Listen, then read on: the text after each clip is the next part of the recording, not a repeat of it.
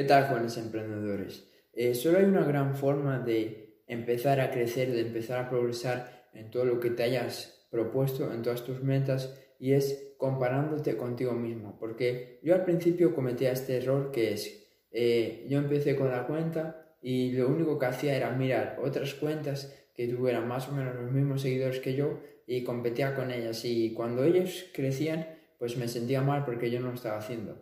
Pero es que este es... Eh, es un mal hábito, este, esta no es la forma correcta de, de lograr tus sueños. Y cuando empecé a enfocarme solo en mi crecimiento, en progresar yo mismo, en mejorar cada día, ahí fue cuando empecé a despegar. Porque, ¿qué es lo que pasa si te enfocas más en los demás que en ti mismo? Si te enfocas en, en el resultado de los demás, lo que va a pasar es que, primero, te vas a frustrar. Y segundo, vas a empezar a tener emociones negativas. Y esas dos cosas, la frustración y las emociones negativas, son las dos cosas que jamás puedes tener si quieres conseguir tus sueños.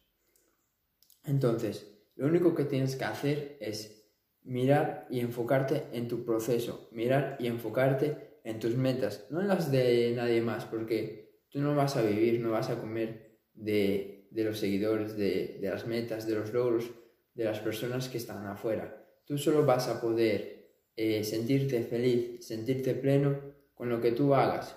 Entonces, nos vemos y recuerda, compárate contigo mismo. Chao. Bueno.